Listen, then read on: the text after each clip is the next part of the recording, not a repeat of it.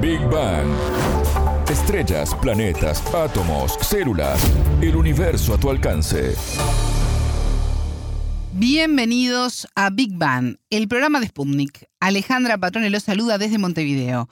Ya está con nosotros Anabela Aparicio. Anabela, ¿cómo estás? Bienvenida. Bien, Ale, gracias se descubrieron dos nuevos minerales que estaban alojados en un meteorito enterrado en África. Una experta nos ayuda a comprender qué importancia tiene este hallazgo y el rol de los minerales en nuestra vida cotidiana.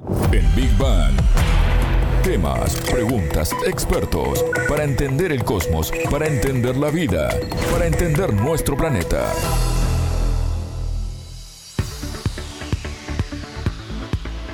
Una roca rojiza de aproximadamente 15.150 kilos es la fuente de este hallazgo registrado en la zona de El Ali, en Somalia.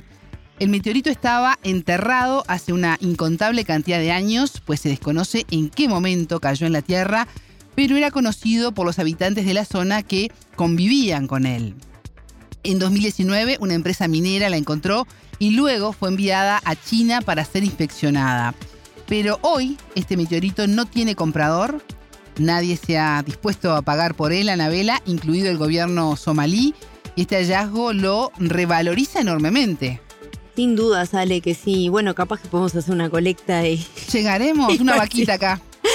Sí, pero bueno, yendo justamente a este caso, fueron investigadores de la Universidad de Alberta, de Canadá, quienes descubrieron que este meteorito posee elaita y el quinstantonina, que son los dos minerales nuevos, pero la Asociación Mineralógica Internacional analiza un posible tercer material. Por lo tanto, ¿qué significa para la geología encontrar estos nuevos minerales y también estudiar estos elementos que de alguna forma consigo traen mucha información sobre la historia del universo? Porque como tú decías, no se sabe en qué momento del planeta llegó esto a ese lugar del mundo.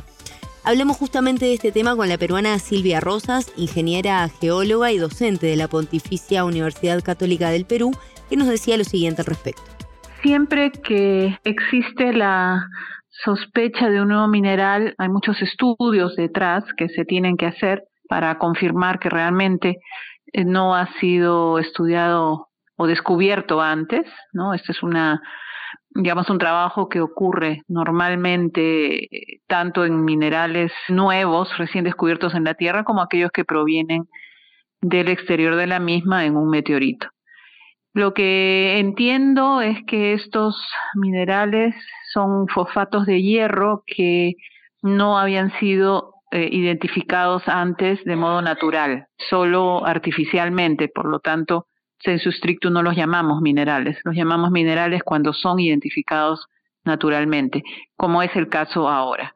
Entonces, bueno, sí, es siempre súper interesante para la ciencia geológica de los minerales eh, expandir la lista de minerales conocidos con este descubrimiento, ¿no? Se estima que hay más de 5.000 especies minerales identificadas hasta el momento, pero ¿cómo impacta el sumar estas nuevas?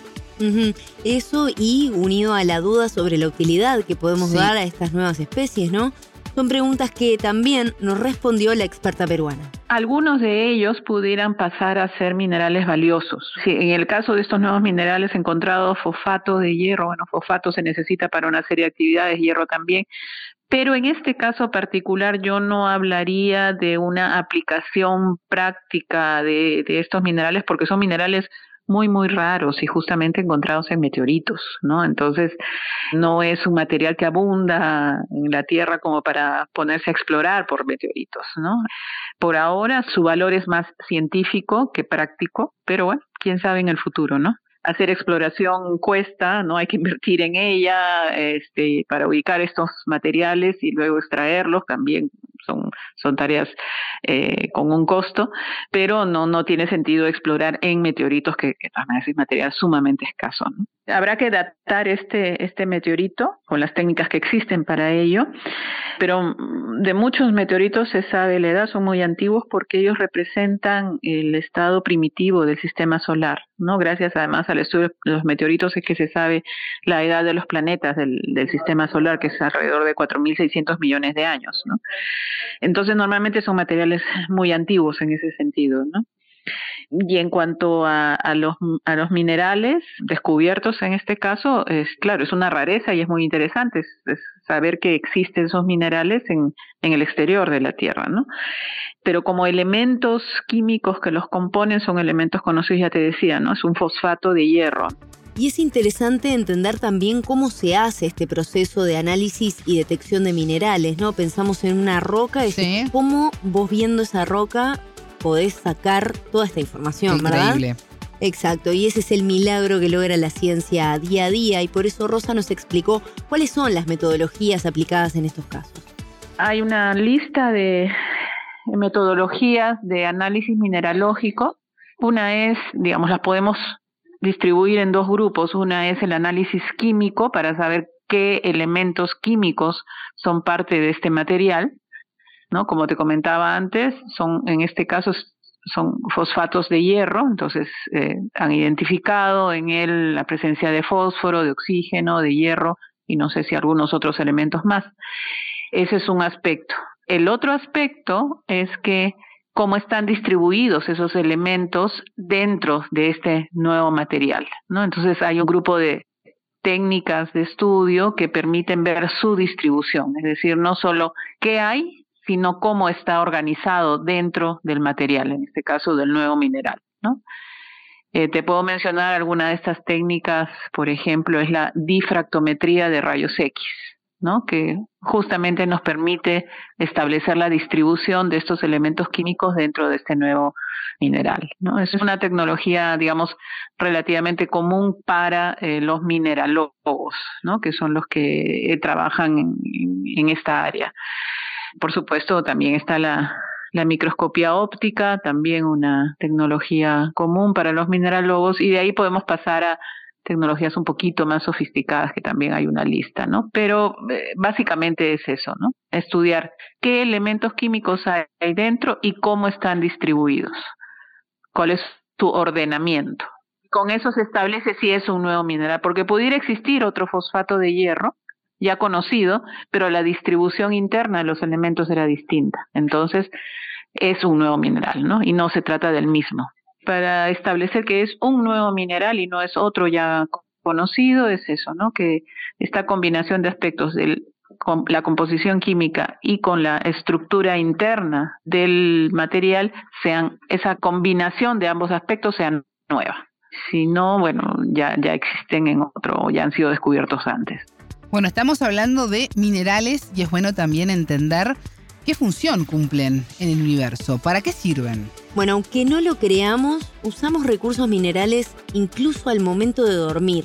Están en nuestra vida cotidiana todo el tiempo. Miren los ejemplos que nos da la ingeniera geóloga. A ver, a ver. Es un rol importantísimo, ¿no? Eh, Minerales, eh, como decíamos antes, estamos hablando de alrededor de mil más, eh, más minerales posibles. Dentro de todo este universo de minerales hay un grupo eh, que los llamamos los minerales económicamente interesantes. ¿No? Hay otro grupo que los llamamos los minerales formadores de roca y así los podemos agrupar. En la vida diaria estamos constantemente expuestos a materiales que están compuestos por minerales. Cualquier roca, cualquier suelo, digamos, si uno va a la naturaleza, todo el tiempo está en contacto con minerales. ¿no? Un, camino natural en, la, en un campo, digamos, está construido en base a, materiales que son minerales, ¿no? Un camino natural, no, no, no me estoy refiriendo a un camino asfaltado, ¿no? Que ya, ya, pasa, ya hay otros procesos ahí industriales. Me refiero así en una senda natural en el campo, ¿no?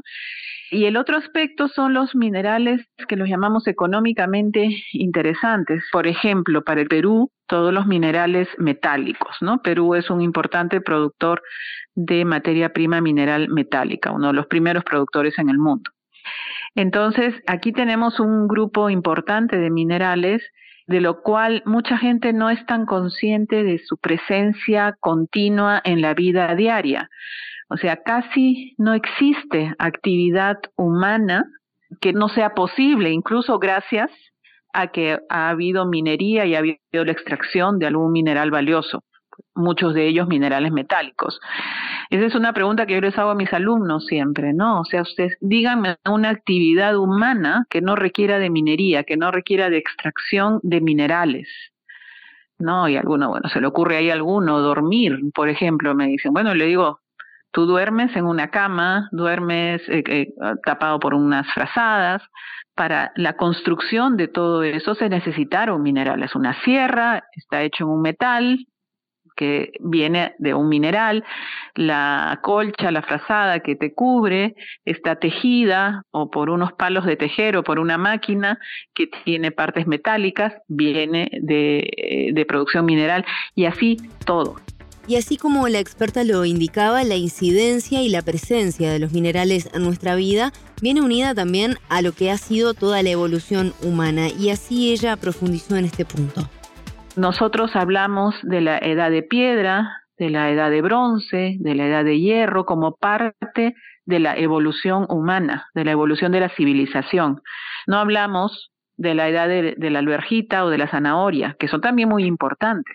Sin embargo, la evolución de la civilización está quizá incluso más ligada a la minería que incluso a otro tipo de actividades, ¿no? O sea, el hombre de la edad de piedra hacía minería, retiraba rocas para construir su albergue, ni qué decir en la edad de bronce, de hierro, ¿no? posteriores. Entonces, minería, uso de minerales está enormemente ligado a nuestra vida diaria y a nuestra civilización. Eso es algo que nos falta, en verdad, como profesionales, especialistas de, estas áreas, el, el, divulgar más aún, ¿no?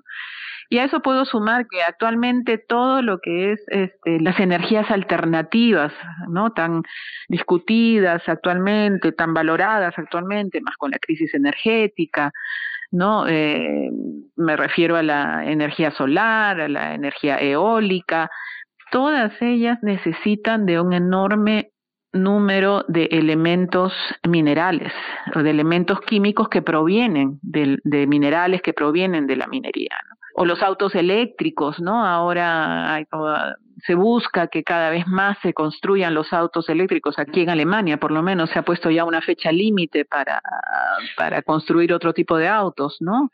Entonces, este, los autos eléctricos necesitan de muchísimo cobre, por ejemplo, ¿no? Entonces, eso es algo que hay que tomar en cuenta. Eh, los pasos que demos hacia energías alternativas van a demandar mayor extracción de materia prima mineral, por ejemplo, ¿no?